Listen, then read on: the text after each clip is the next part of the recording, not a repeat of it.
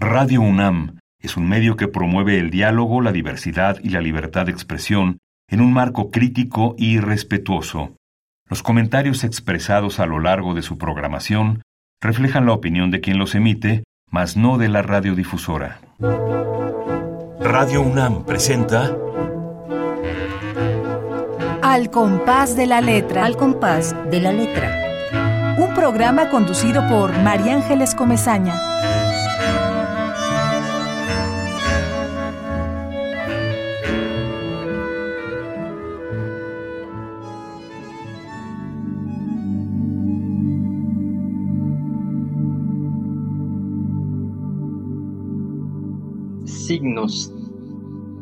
Yo he querido traducirlos, comprender lo que dicen las bandadas de sílabas errantes. No he sabido leer esa escritura. En vano lleno páginas y páginas sin que pueda fijar una palabra. Nadie me habló de ese alfabeto, de sus frases que labro o que me inventan, con las que vislumbro su imagen fija en las ramas de mi pensamiento. Me entregué a este misterio, a esta labor sin recompensa, pero a veces me encuentro transcribiendo el súbito aleteo de lo invisible.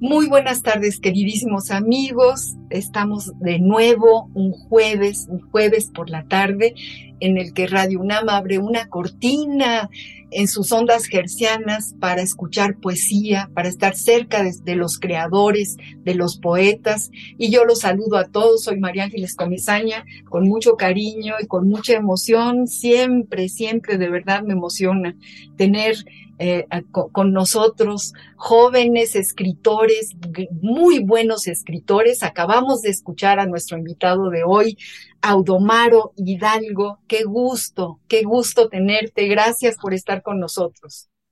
Al contrario, María Ángeles e Ivonne, muchas gracias por haberme invitado y de verdad me da mucho gusto poder compartir con ustedes este, estos minutos gracias a ti y además, eh, queridos amigos, tienen que saber que estamos haciendo un programa de aquí a Francia. ¿En qué lugar de Francia estás, Audomar? Yo, yo vivo en Normandía desde hace ya seis años, así que en una región al norte de Francia con muchas vacas, muchas manzanas, mujeres grandes rubias que descienden de los ingleses y de los vikingos y aquí vivo y hace mucho frío y llueve la mayor parte del año y aquí vivo desde hace seis años. Imagínate, y estamos en Normandía, o sea, sí, estamos en Normandía. Qué maravilla, qué maravilla la tecnología, qué maravilla que, que estés con nosotros en Radio UNAM, aquí en la Ciudad de México, y atravesando el charco va mi voz y va la tuya, viene la tuya, así en este, en esta distancia, y vamos a caminar y a internarnos en una poesía muy tuya, muy propia, qué bárbaro. Tienes que comentarnos cómo le haces para llegar a esos poemas. Antes de que lo hagas y de que yo lea, desde luego voy a leer tu semblanza pequeñita que nos mandaste, pero has andado en muchos lugares. Y bueno, voy a saludar primero rápidamente a quienes ya sé que están del otro lado, porque desde hace muchos años siguen el programa, siguen al compás de la letra. Entonces, Ramiro Ruiz Durá, que acabamos de escuchar además su, hace unos, unos jueves su programa presentando eh, un nuevo poemario que él tituló Por Respeto. Le mandamos abrazos y besos a Ramiro Ruiz Durá, a Esther Valdés, que está en Monterrey también y que es escritora y tallerista y amante de la poesía y de las letras, y a Pablo López, que vive en Tlalpan, y a Azucena y Luis y toda su familia que quieren a la poesía y, y la consideran necesaria como nosotros. Entonces, a todos los saludo, a los que ya, ya sabemos que están y a los que apenas eh, prenden el radio y sintonizan con Radio UNAM a las seis de la tarde para escuchar este programa. Y ahora sí les cuento, queridos amigos, Allá en Normandía tenemos a Audomaro Hidalgo, este poeta que nos va a contar y nos va a abrir el horizonte de una poesía muy fuerte, muy definitiva y muy valiente. Yo creo que ese es una de de los adjetivos que pueden realmente ilustrar la poesía de Audomaro Hidalgo. Audomaro nació en Villahermosa, Tabasco. Además de que vive en Normandía, nació en Tabasco. Es que ya, ya francamente hay tantos poetas en Tabasco que hasta queda. tenía que ser de Tabasco, Audomaro, tenía que ser de Villahermosa, Tabasco. Él es poeta, ensayista, es traductor, ha publicado Sajadura. Eh, vean qué título. Ese es el título de uno de sus poemarios que además eh, es el que me llegó, es el que pude leer y me, me conmueve y me emociona. Ah, yo espero que ustedes coincidan conmigo, pero híjole, es una sajadura, es decir, una, una, una rajadura, una herida, una herida este poemario. También eh, fue traducido este poemario y publicado en Francia bajo el título, dinos el título, incisión ah. o cómo, cómo se, sí, cómo sí, se pronuncia. Sí, sí, sí, eh, es eso, ¿no? Incisión, es así, eh, sí, sí, es eso. Otro poemario, ¿verdad, Udomaro? Es Madre Saturno. Ese es un, ese es un ensayo, es, en realidad es un libro en prosa, es mi primer libro en prosa y es un ensayo de imaginación creativa, como yo lo llamo, que lo escribí aquí en Francia y lo escribí a partir de una fotografía que encontré hace años, antes de venir a Francia, que encontré en, en el suplemento cultural del periódico Milenio, en el suplemento Laberinto, y cuando, yo, y cuando yo encontré esa fotografía tuve una intuición muy fuerte y fue una, fue una idea que me trabajó durante muchos años, en la cual estuve pensando mucho tiempo y fue aquí en Francia donde pude escribir eh, un libro eh, sobre esa fotografía que encontré en, una, en, un, en el suplemento cultural de, de Milenio, en Laberinto. Es un libro en prosa. Ah, padrísimo. Otro libro, Pequeña Historia de la Destrucción. Eso es, poesía. Cuéntanos, esto es poesía y se publicó en, en Valparaíso Poesía se publicó en México, sí, sí. Ajá. En el, sí, se publicó en México. En el 2017, ¿no? Así es. Buenísimo, o sea, e, es reciente, digamos, ¿no? Sí. Luego, otro título, El fuego de las noches, publicado en, en 2012. Sí. Eh, Audomaro Hidalgo ha traducido Pequeño elogio de la poesía de Jean-Pierre Simeón, Medea de Pascal, y Apocalipsis para nuestro tiempo de Yves, ¿cómo se pronuncia? Ouillet. Yves Voilet. Yves. ¿Estos todos son poemarios, Audomaro? Eh, aprovecho para hacer la publicidad del primer libro que mencionaste de Pequeño Elogio de la Poesía, que es un libro en prosa, es un ensayo, es una defensa sobre la poesía necesaria y que debe de salir en México la primera semana de diciembre y les aconsejo mucho, mucho, mucho que lo lean porque es una defensa, una vez más, de la poesía eh, en nuestro tiempo, ¿no? Ah, es fantástico. Y por eso se llama Pequeño Elogio de la Poesía. Ah, así eh, es, así es. Este autor es poeta, este autor del que sí, sí, sí. Sí, sí, sí, es poeta, es poeta, escribe teatro. Es, es, ¿Vive todavía? Sí, sí, sí, sí, está, está, está muy, está muy vivo, sí, tiene, debe tener 60 años, sí. Sí, sí, sí. Bueno, pues cuántas cosas. Luego dices aquí que preparaste la antología El gallo y la serpiente. Esta antología me lleva a Antonio del Toro, no sé si es la misma. No, eh, la, la, antología de Antonio del Toro, que fue mi tutor en la Fundación para las Letras Mexicanas, se llama El gallo y la, y la perla, y es ah, una, y es una antología sobre poesía mexicana. Claro, claro, es que a mí justo tienes toda la razón, porque yo, bueno, Antonio del Toro es, como, es un hermano mío, es uno de mis hermanos más cercanos y, y, bueno, tengo su libro El gallo y la perla, tienes razón, ahorita me lo evocaste y además precisamente yo te iba a preguntar, ¿cómo has sido becario? ¿Quién fue tu tutor? Y resulta que Tony del Toro fue tu tutor. Sí, sí, sí, fue, fue Tony, fue Tony del Toro en la Fundación para las Letras Mexicanas. Tú sabes que lo queremos, le mandamos besos. Por supuesto. Eh, ha estado un poco mal, pero ahora está muy bien y está Hace muchísimo, hace muchísimo tiempo que no sé nada de él y siempre me digo que le voy a escribir un email y no lo hago, así que le mando un gran abrazo. estuvo malito, pero ahora está mm, mejor. Mm, y, está recuperando su memoria y recuperando su memoria poética, que es todo un poema, dar, cuando él se sorprende de sí mismo, de todo lo que él ha hecho. Esa es una parte que, que, nos sangra, nos duele y nos, y nos conmueve profundamente. Así que le mandamos un abrazo enorme y ojalá y le escribas a, a tu tutor, Antonio del Toro. Que qué privilegio tenerlo como tutor.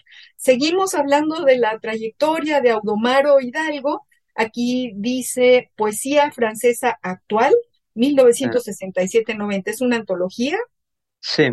Es una antología en la cual yo me comprometí, al, confieso que a las personas que nos escuchan les confieso que al principio yo no quería hacer, eh, no quería comprometerme con ese proyecto, al final acepté. Eh, habíamos pensado hacer eh, una antología de 22 poetas franceses contemporáneos y después, cuando yo ya había traducido 22 poetas franceses contemporáneos que están vivos, me dije, bueno, ¿por qué no llegar a 26? Cuando ya tenía 26, bueno, ¿por qué no llegar a 29? Bueno, ¿por qué no llegar a 30? Y finalmente traduje 34 poetas franceses, traduje cuatro o cinco poemas por poeta, salvo de un poeta en verdad muy bueno que nació en los años 70 aquí en Francia, y de ese poeta sí traduje 11 o 12 poemas. Es el único poeta del que traduje más poemas, que Desgraciadamente decidió salir del lenguaje por mano propia en enero de 2021, y, pero es de verdad un, gran poeta. Yo lo descubrí por mi cuenta y, desde el primer momento que leí un poema suyo me dije que sentí que había ahí algo que importante, ¿no? Y no me equivoqué porque descubrí que es un muy buen poeta, incluso si ya no está con nosotros, ¿no? Ya, fíjate qué maravilla, qué difícil ser traductor, qué importante es muy difícil, es muy no difícil. ser, eh, no es ser traductor, es ser recreador, ¿no? Decía Fabio Morábito que hay que ser traidores a la fuerza para poder escribir, no podemos traducir literalmente nada que tenga que ver con la poesía, porque entonces, pues, muy mal favor le hacemos, ¿no? En realidad hay que, hay que traicionarla, hay que recrearla y hay que tener esta sensibilidad para entender en tu idioma justamente lo que el poeta quiere decir, lo que el poeta que vas a traducir, ¿no? Para Por supuesto. Eh, eh, supongo que es todo un aprendizaje. Cuéntanos algo de este proceso. Sí, sí, mira, yo poeta, porque eres poeta. Sí, mira, yo ya había hecho traducciones para mí, eh, poemas así aislados que iba yo encontrando que me gustaban y, decía, bueno, yo lo traduzco para mí, ¿no? Y ya cuando me comprometí a hacer esta antología, eh, pasé, pasé María Ángeles todo el año 2021, todo el año 2021, todas las mañanas haciendo esta estas traducciones y fue muy duro, pero también fue una linda experiencia porque me permitió tener una aproximación diferente a la lengua francesa y al mismo tiempo una, mm, un nuevo conocimiento de mi propia lengua, ¿no? Esta antología está acompañada por un, más que un prefacio, por un texto introductorio y en ese texto introductorio yo menciono que para traducir poesía lo, lo, lo ideal es que sea un poeta quien traduzca a los poetas, ¿no? Pero además de eso, para traducir poesía se necesita, entre muchas otras cosas, haber leído mucha poesía, ¿no? Porque es, es lo que tú decías, que mm, muchas veces hay que, no nos queda más remedio que traicionar, en el buen sentido de la palabra, traicionar el, el texto que, que, estamos traduciendo para encontrar un equivalente en la lengua de llegada, ¿no? Uno de tus, de tus pequeños poemas eh, en, en este maravilloso libro eh, rajadura, ¿no? Sajadura.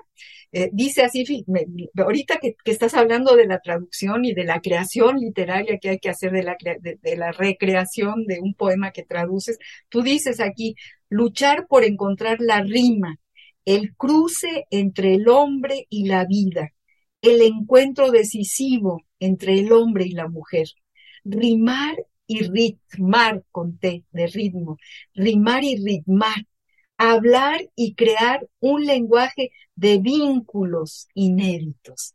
Uy, esto me parece maravilloso porque esto que escribiste tú, Audomaro Hidalgo, eh, supongo que, lo ejerces cuando también eh, traduces un poema. Rimar y ritmar, eso me parece maravilloso. Sí, esa, esas, esas dos líneas que vienes, que acabas de leer, eh, pertenecen efectivamente a este libro que se llama Sajadura, que salió en México este año, y pertenece a una sección que son como aforismos poéticos, em, porque este libro es un libro de poemas en prosa, porque yo había escrito algunos poemas en prosa en México, muy pocos, pero desde que estoy aquí en Francia, en algún momento me puse a releer esos poemas en prosa, entonces me di cuenta que era un camino que no había yo terminado de explorar y que había, que podía haber algo, ¿no? Entonces me puse a estudiar la tradición del poema en prosa en francés, leí muchísimo, muchísimo, muchísimo poema en prosa en francés entonces, esta parte de este libro que tú acabas de leer son aforismos, ¿no? Son fragmentos poéticos que sí, sí, sí, sí, sí, que marcan una división en, al interior del libro, ¿no? Así es, así es. Seguimos leyendo algo más de tu trayectoria, Audomaro. Eh, dices aquí, poemas de Audomaro aparecen en la en muestra de literatura joven de México, antología de jóvenes creadores del FONCA, 20 años de poesía joven en México y en la antología de poesía contemporánea México-Colombia. Audomaro Hidalgo fue becario de la Fundación para las Letras Mexicanas y su tutor Antonio del Toro, imagínense qué maravilla. Eh, del Fondo Nacional para la Cultura y las Artes, del Fondo Estatal para la Cultura y las Artes de Tabasco también, del Programa de Apoyo a la Creación y al Desarrollo Artístico y del Programa de Unión de Universidades de América Latina. Audomaro organizó y coordinó durante cinco años el Encuentro Iberoamericano de Poesía Carlos Pellicer, celebrado en Villahermosa. Obtuvo el Premio Tabasco de Poesía José Carlos Becerra en 2013 y el Premio Nacional de Poesía Juana de Asbaje en el año 2010. Estudió literatura hispanoamericana en la Universidad Nacional del Litoral en Santa Fe, Argentina, y una maestría en letras en la Universidad de, de Abre. Es colaborador de las revistas Casa del Tiempo, de la UAM y de Nueva York Poetry Review y vive en Normandía, en Francia, desde hace seis años. Esta es la pequeña semblanza. Híjole, cuántas cosas y qué gustazo tenerte en este programa, Audomaro. De verdad, muchas gracias por estar aquí con nosotros. No, muchas gracias, eh, María Ángeles, de nueva cuenta. Muchas gracias a ustedes. ¿Por qué no nos lees algo? Vamos a, tirar de la madeja de, tu poesía, vamos a escuchar un poema más de los que traes ahí preparados para este compás y, después pasamos a la palabra vínculo, que es la palabra que seleccionaste como ruta de la palabra de nuestro programa. Eh, bueno, voy a leer, voy a leer este poema que pertenece a mi libro Pequeña Historia de la Destrucción, ¿sí? Eh, y este poema se llama La piedra permanece. La piedra no habla ni sabe de la vuelta de los mundos. Permanece, simplemente está. No desea llegar a ninguna parte. Es lo que nos dice su sola sencillez la primera forma del tiempo que tuvieron los hombres en sus manos. Dentro suyo late un mar incierto, todo el fuego del día, la escritura del canto que deja el pájaro al marcharse. No la inquieta la luz falsa de las construcciones fingidas, ni la ensombrecen las caravanas de las nubes efímeras. Hace de su aislamiento una virtud, de su concentrado silencio una defensa contra los derrumbes y el griterío de los córvidos. Durante la noche queda despierta, dura flor, la piedra respira, escucha su propio centro inamovible, pule lo que dice su más oscura esquina, ser una vibración quieta.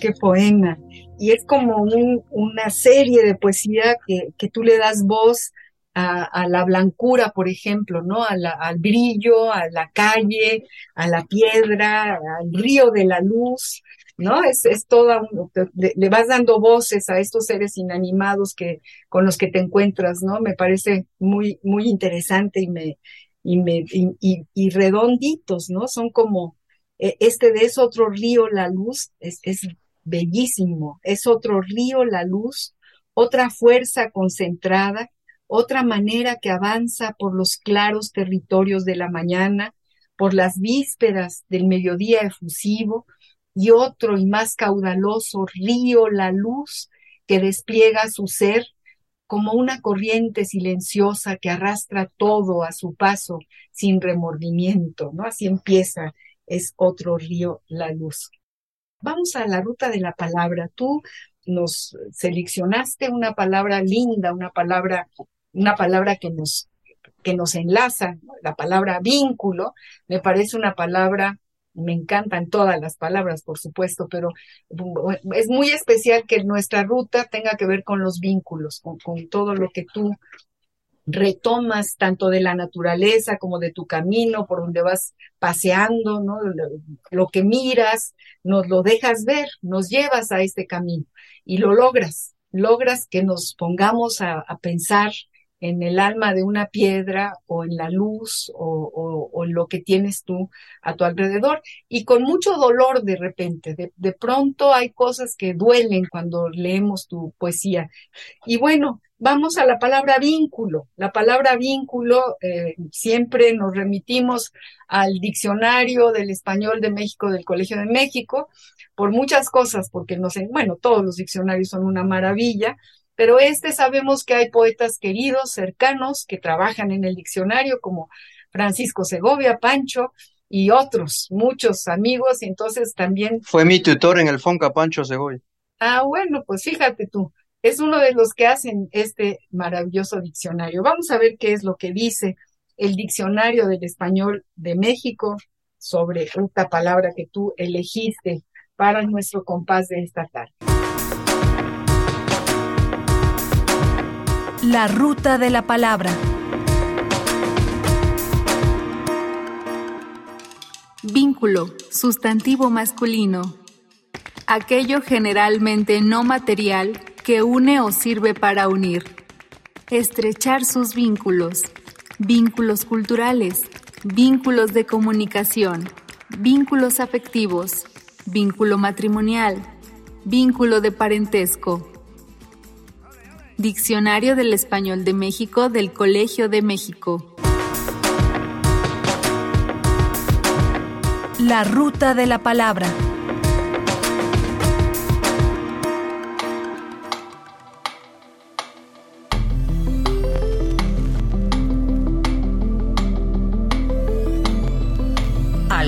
De la letra.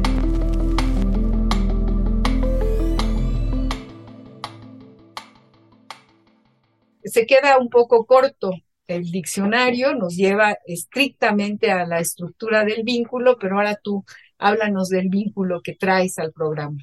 Audoma. Sí, yo elegí, bueno, de entrada es una, es una, digamos, una elección muy difícil de hacer porque un poeta, entre otras cosas, debe tener muchas, tiene mucha sensibilidad hacia el lenguaje y hacia las palabras, ¿no? Entonces, me, yo me decidí por esta palabra porque es una palabra que aparece naturalmente desde mis primeros poemas.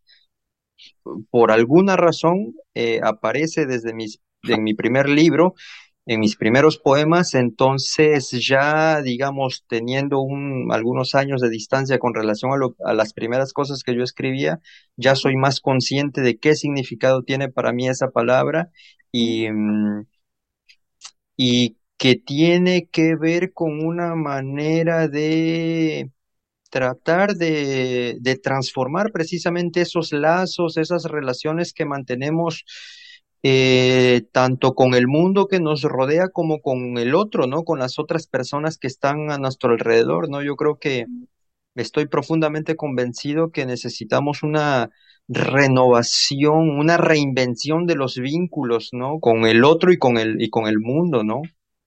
por eso, por eso lo elegí. Es como una, eh, el hilo conductor de nuestra vida, ¿no? El vínculo con, con lo que vivimos, con lo que tenemos cerca, con lo que, pues, lo es lo que somos. Somos el vínculo de un montón de personas, un montón de cosas de, de, en el tiempo. ¿Cuándo empiezas a escribir? Cuéntanos un poquito de este caminito. Cada poeta nos cuenta algo, algo relativo a cuándo fue como tabasqueño que te sentaste en tu pupitre y sacaste una palabra y la volviste poema?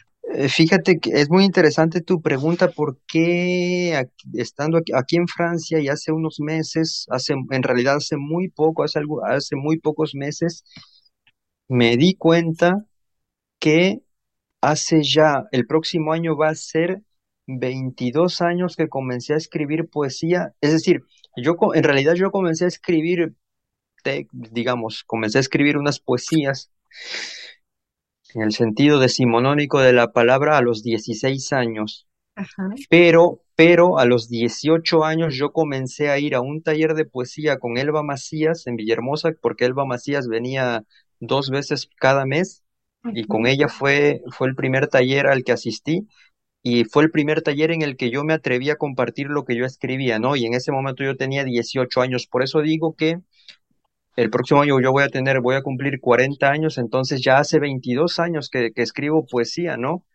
Eh, entonces fue muy, muy, muy pronto y estoy, estoy bastante orgulloso, ¿no? Porque, es decir, no es un camino fácil el de la poesía y desde hace muchos años de, decidí orientar mi vida en función de la poesía, en función de este compromiso que yo siento hacia la, hacia mi, mi oficio, hacia, hacia la poesía, ¿no? Entonces, eh, hace ya, ya hace ya varios años, ¿no? ¿Y cómo fue? Eh, ¿Qué, qué es lo que detona un poema? O sea, eh, justo alguien te dijo, pues hay un taller de Elba, de Elba Macías que viene, te presentaste en el taller ya con algo escrito, o simplemente esperaste ahí tu, a que tus poros fueran, fueran absorbiendo todo. No, no, no, hay una historia. Hay, hay una historia. Eh, cuando yo, leí en un periódico, en el periódico de mayor circulación en Tabasco, en Villahermosa, que en un artículo, en una nota muy chiquitita, que una poeta iba a comenzar a dar un taller de poesía, etcétera, ¿no?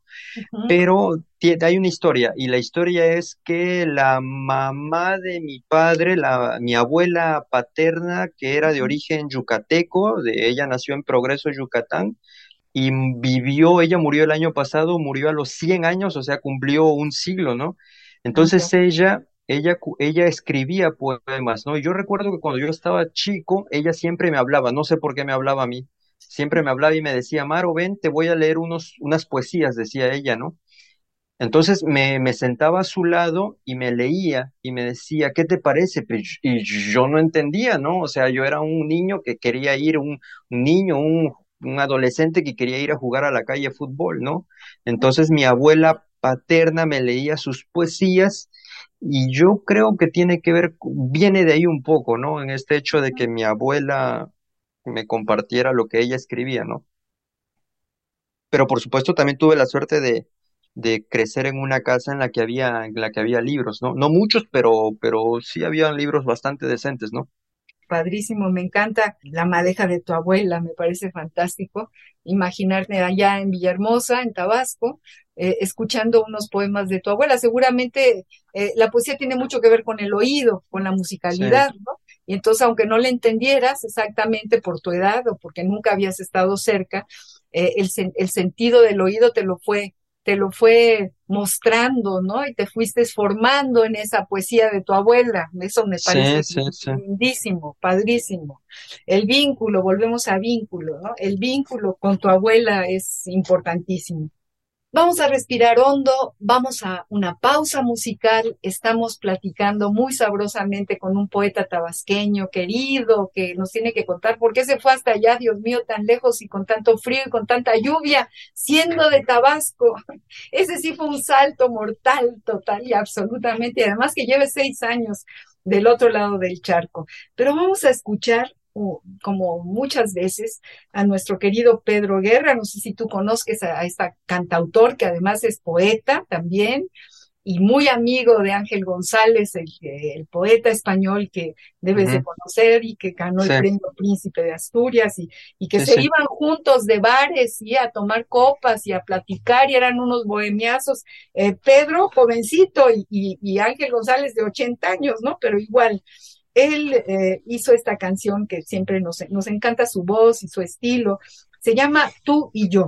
Y por eso la ponemos, porque es como también un vínculo. Vamos a escuchar a Pedro Guerra nuevamente aquí en el compás de la letra.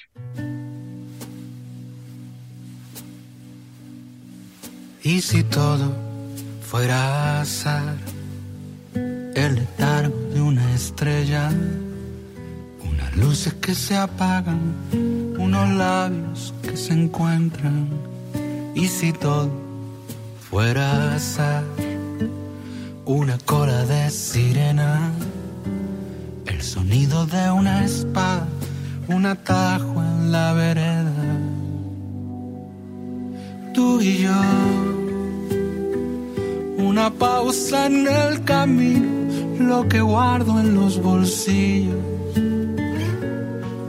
yo, tú y yo, media luna sobre el río, un bebé que se ha dormido, tú y yo, tú y yo.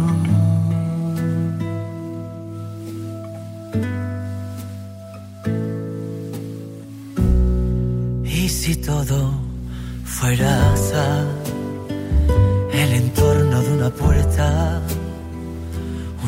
ojos que se miran, los escombros de la guerra. Y si todo fuera la ansiedad de los que esperan, un velero a la deriva, unas piernas que se enredan tú y yo. Una pausa en el camino, lo que guardo en los bolsillos. Tú y yo. Tú y yo. Media luna sobre el río, un bebé que se ha dormido. Tú y yo. Tú y yo.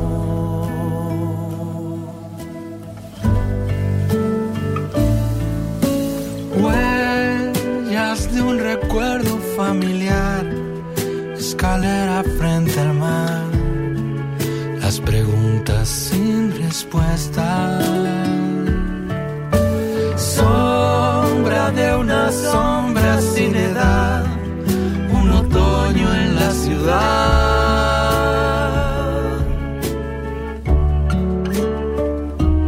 Tú y yo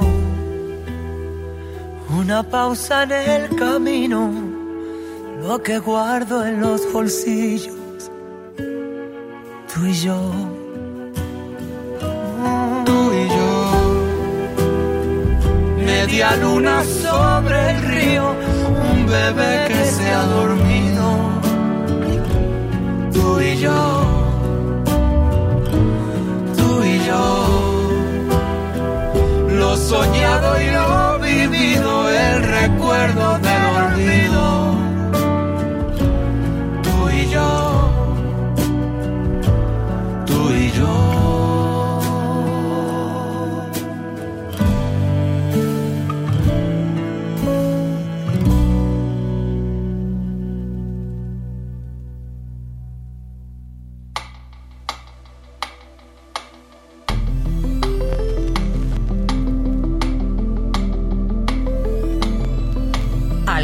De la letra.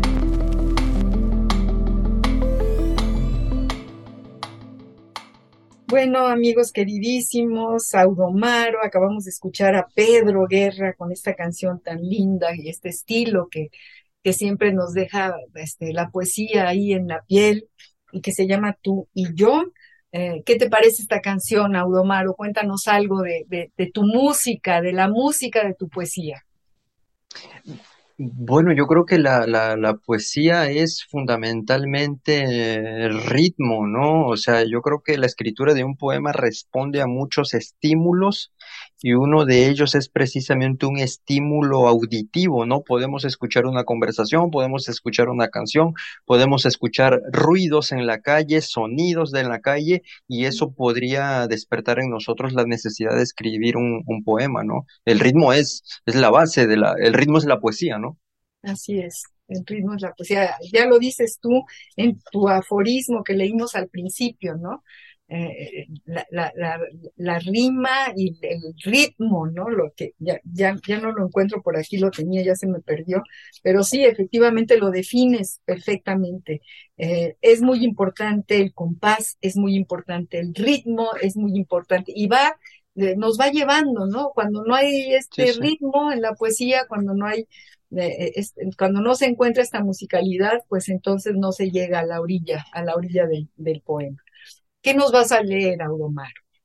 Bueno, eh, les quisiera yo leer un poema que es el poema que cierra el libro Sajadura, que son, repito, son poemas en prosa este libro de alguna manera trata de continuar la tradición del poema en prosa mexicano, ¿no?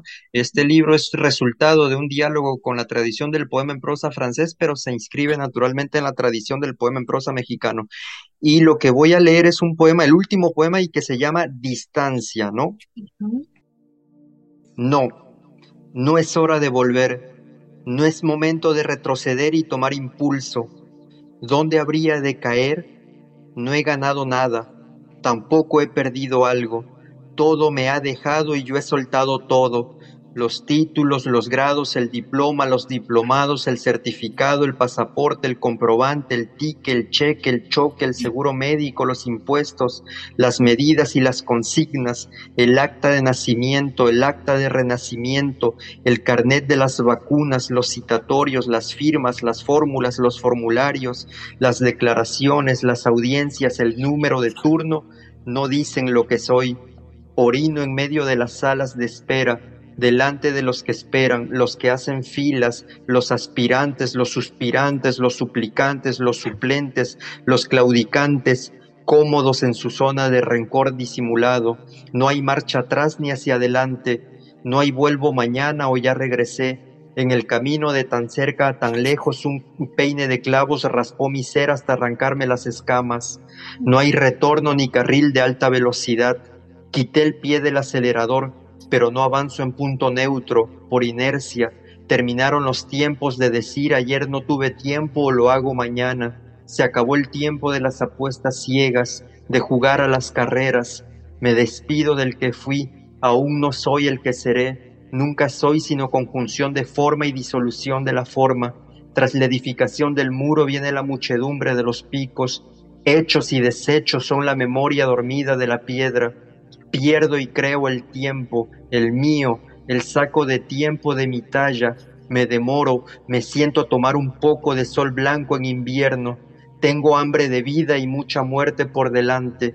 Estoy plantado en este instante, en este cuarto, a la deriva de mi cuerpo, a orillas de mi pensamiento, echados junto a mí.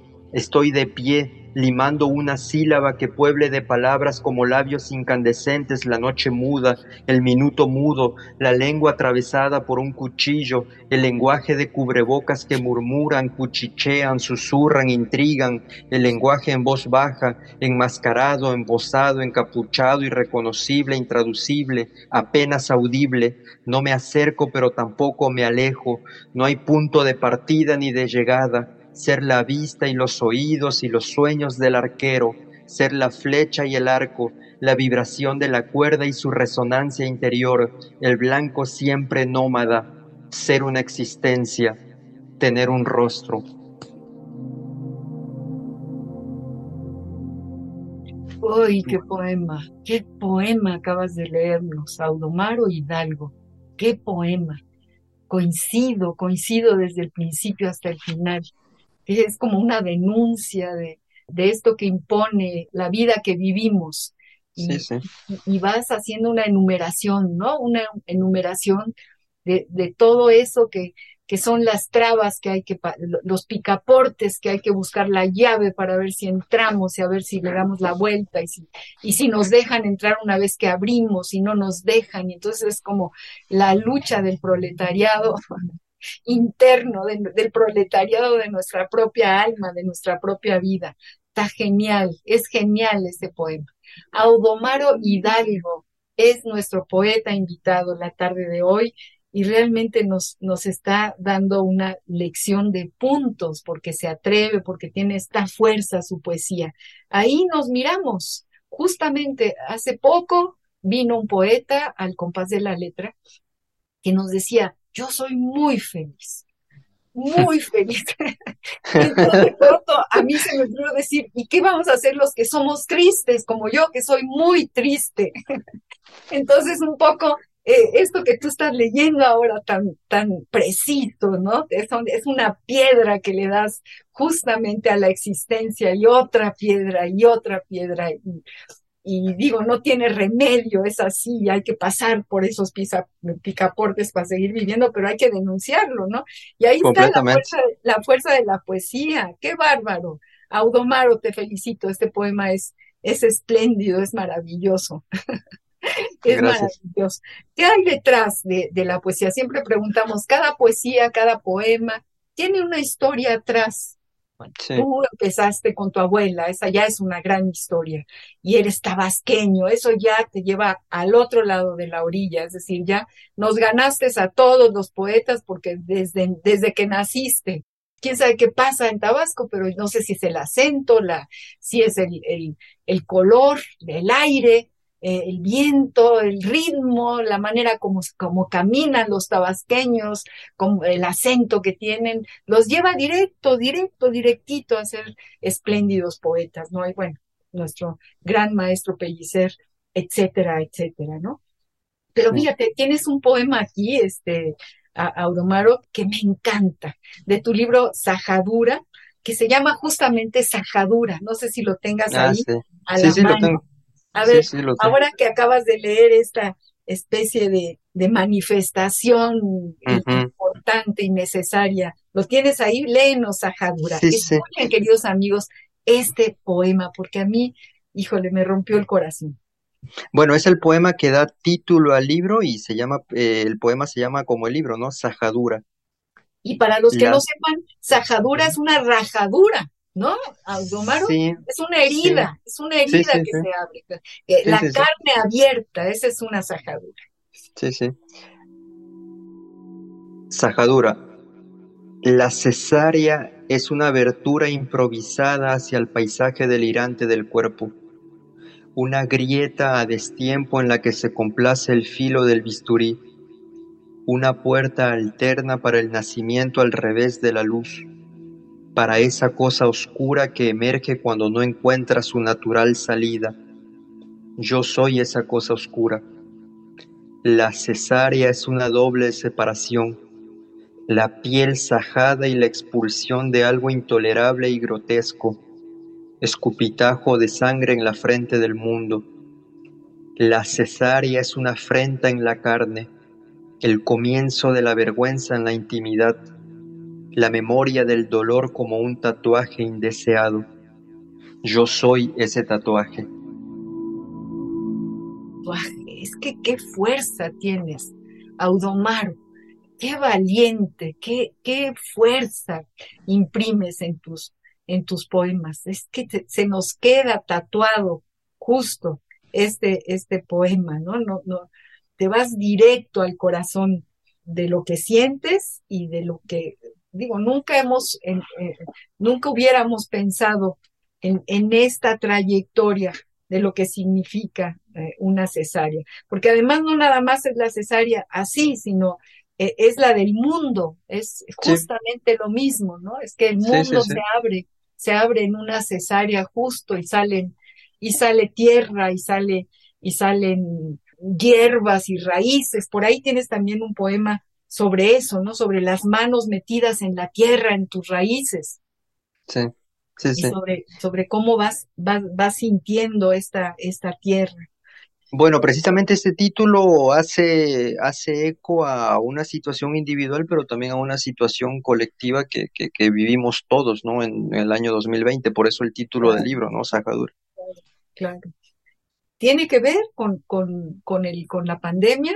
Sí, porque, porque este libro lo escribí prácticamente, yo lo había comenzado a escribir a finales del 2019, pero fue en 2020 cuando, cuando sucedió todo lo del confinamiento y tal, donde pude prácticamente terminarlo, avanzarlo y recuerdo con mucho, no sé, esa, esa, ese periodo que fue, fue difícil para todo el mundo, En lo personal, pude, pude, pude escribir, escribir y terminar este libro, ¿no? Por eso, por eso se llama, por eso lo titulé así, Sajadur. Audomar, eres, eres como muy viajero, ¿no? Te fuiste a Argentina, por ahí tienes también un poema dedicado a. Lo que pasa que tengo muy lo que pasa que tengo muy exaltada mi energía jupiteriana, ¿no? Entonces por eso soy muy viajero. Ándale. ¿Y por qué te fuiste hasta Normandía? Cuéntanos un poquito cómo, cómo fue que, cómo llegaste a Normandía, que también es muy galaica, ¿no? Me imagino sí. es un poco gallega Normandía, así me la, me la puedo Sí, es particular. Bueno, em, yo había venido a Francia de vacaciones por primera vez en el 2006, ¿sí? En el 2006 y desde esa, desde esa época yo me dije, bueno, yo quiero continuar mis estudios en Francia, ¿no?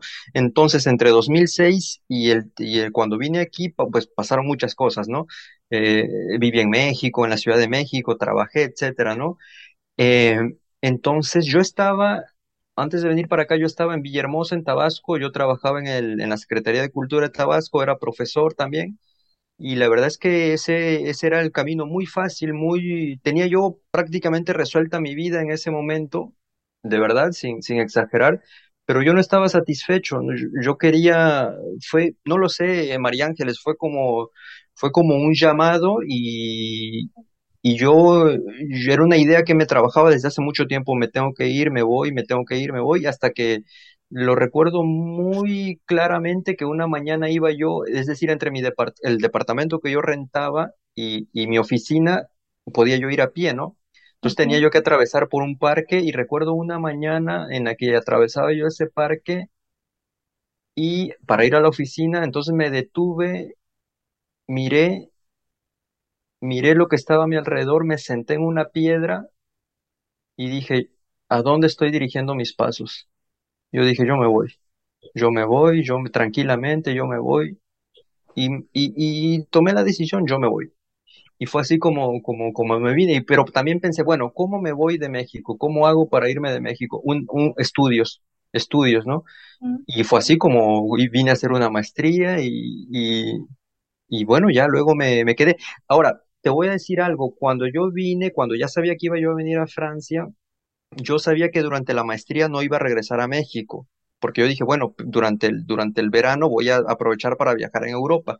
Y yo dije, bueno, después de la maestría probablemente yo regrese a México, pero lo cierto es que después de la maestría encontré un trabajo, luego vino lo de la pandemia y pues ya se pasaron seis años, ¿no? Y, y, aquí estoy, pero tengo muchas ganas de ir a México, de, de vacaciones, tengo muchísimas ganas de ir a México.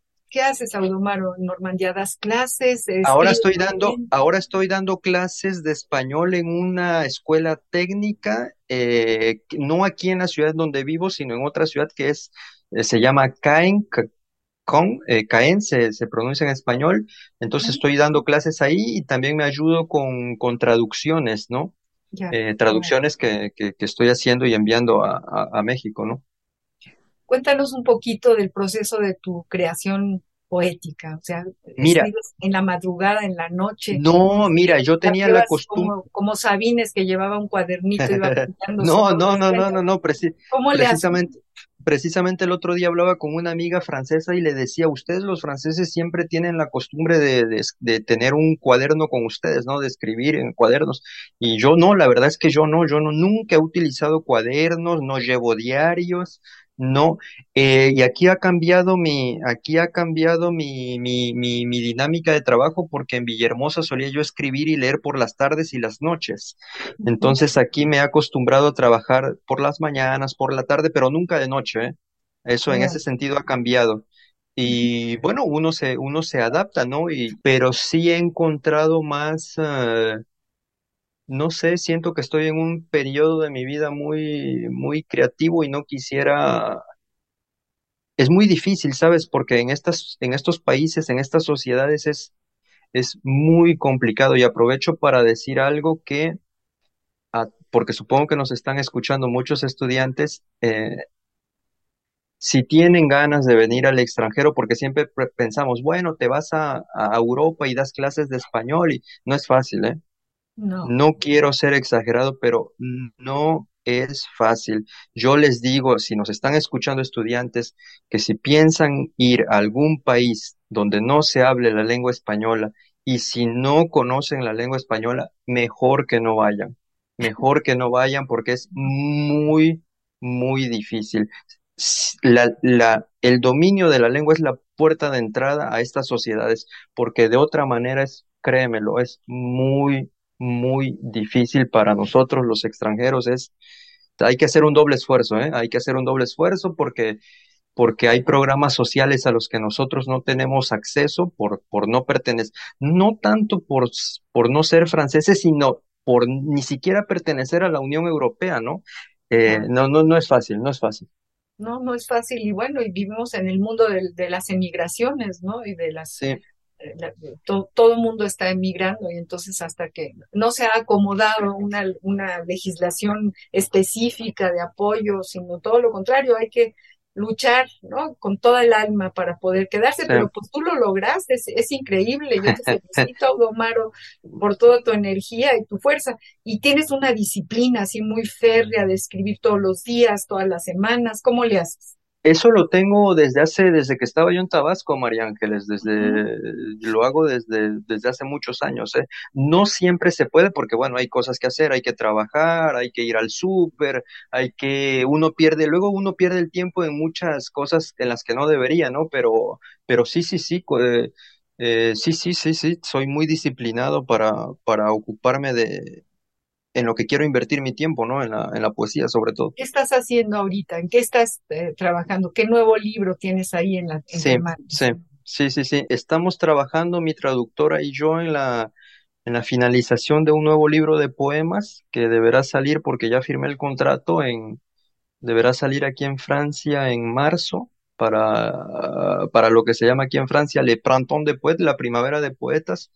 Entonces estamos afinando la traducción de este nuevo libro que son poemas, digamos, de una forma tradicional, poemas líricos, porque, porque este poema, este libro de poemas en prosa fue publicado este año aquí, entonces decidí volver al, al poema, entre comillas, tradicional y debe salir a- durante el mes de marzo aquí en Francia, ¿no? En, en una edición bilingüe. Audomaro Hidalgo, Sí. estamos terminando nuestro compás, se va como agua el programa, estoy encantadísima de que formes parte de esta, de esta cantidad de poetas que ya, que ya están en, eh, en, en nuestro establo, es, eh, es una alegría enorme tenerte, es una alegría enorme conocer tu poesía y, y me da mucha fuerza por ahí, yo puse, esta soy yo de algunas cosas muy duras y muy difíciles que tú planteas dentro de tu poesía. Yo te pediría para cerrar el programa que nos leyeras este poema que a mí me encantó, todos ¿Cuál? me gustaron, es decir, pero me llegó así como muy profundamente,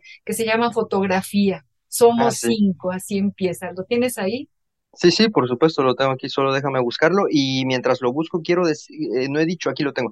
Eh, quisiera decir ya para terminar que, bueno, yo viví en la Ciudad de México cuando fui becario de la Fundación para Letras Mexicanas y quiero decir algo, yo aparte de la poesía soy muy aficionado al fútbol y soy fanático de los Pumas, así que extraño mucho ir a, extraño mucho ir a- a- al estadio de los Pumas, a la tribuna pebetero para, para alentar a nuestros Pumas azul y oro, ¿no? Oh, perfecto, pues esto ya se fue al aire pa- para que lo oigan todos los poetas que también a- Así aman me- el fútbol y a los Pumas, desde luego, ¿no? Como Por yo, supuesto. Bueno, queridísimo, vamos a escuchar este poema que- de Audomar Hidalgo y, y, y bueno, yo le agradezco a Radio UNAM este programa, nos enriquece, le, le agradezco a Ivonne Gallardo, nuestra productora, que es un sol, y a ti, Audomaro, te agradezco mucho que hayas estado esta tarde con nosotros. Y vamos a Muchas tu gracias, poema, María Ángeles. Fotografía. Fotografía. Somos cinco, como el número de cumpleaños que festeja uno de nosotros. Sentados sobre una mesa, nuestras piernas están suspendidas en el aire. Abajo sobresalen raíces, colas de reptiles que quieren llevarnos a la oscuridad de sus fauces. De una rama cuelga la piñata. Hay algo extraño en sus ojos negros. Los colores del cuerpo no son para alegrarnos. No sabemos qué contiene su estómago de papel y barro. Ha estado colgada todo el día, como si nos prohibiera acercarnos y golpearla. reptiles y piñata. Estamos rodeados, no hay nadie cerca, ni siquiera la persona que tomó la foto justo cuando uno de los nuestros, el más chico, parece caer al pasto amarillo por el sol de la tarde, pasto lleno de tamarindos, sonajas que crujen al pisarlas. Han pasado los años, hemos crecido, pero Daniel, el de la voz de catecismo, el de la mirada ausente, se niega a reunirse con nosotros. Nos hemos cansado de esperarlo. No sabemos a dónde se fue después de que bajó de la mesa. Fantástico poema, emocionante, conmovedor poema. Muchas gracias, Audomaro. Muchas gracias por estar con nosotros. Espero tenerte cerca otra vez y que no nos perdamos. Y yo a todos ustedes, queridos amigos, les agradezco que hayan sintonizado al compás de la letra a las seis de la tarde. Los espero para el próximo jueves. Soy María Ángeles Comezaña y de verdad, con todo el amor a la poesía, yo les agradezco que sintonicen al compás de la letra. Los ojos para no afrontar que el aire es de cristal que puede estallar aunque parezca extraño te quiero devorar. Que el aire es de cristal que puede estallar. que aunque parezca extraño te quiero devorar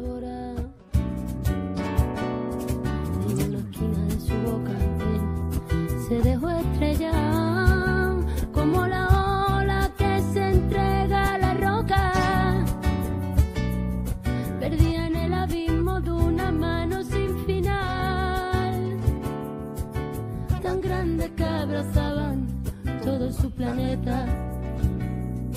Ahora no está aquí, ahora no estoy aquí. Pero el silencio es la más elocuente forma de mentir. Ahora no está aquí, ahora yo no estoy aquí. Pero el silencio es la más elocuente forma de mentir. En tu silencio habita el mío y en alguna mi habitó un trozo de tu olor. En tu silencio habita el mío y en alguna parte de mis ojos habitó un trozo de dolor. Ahora estás aquí. Radio UNAM presentó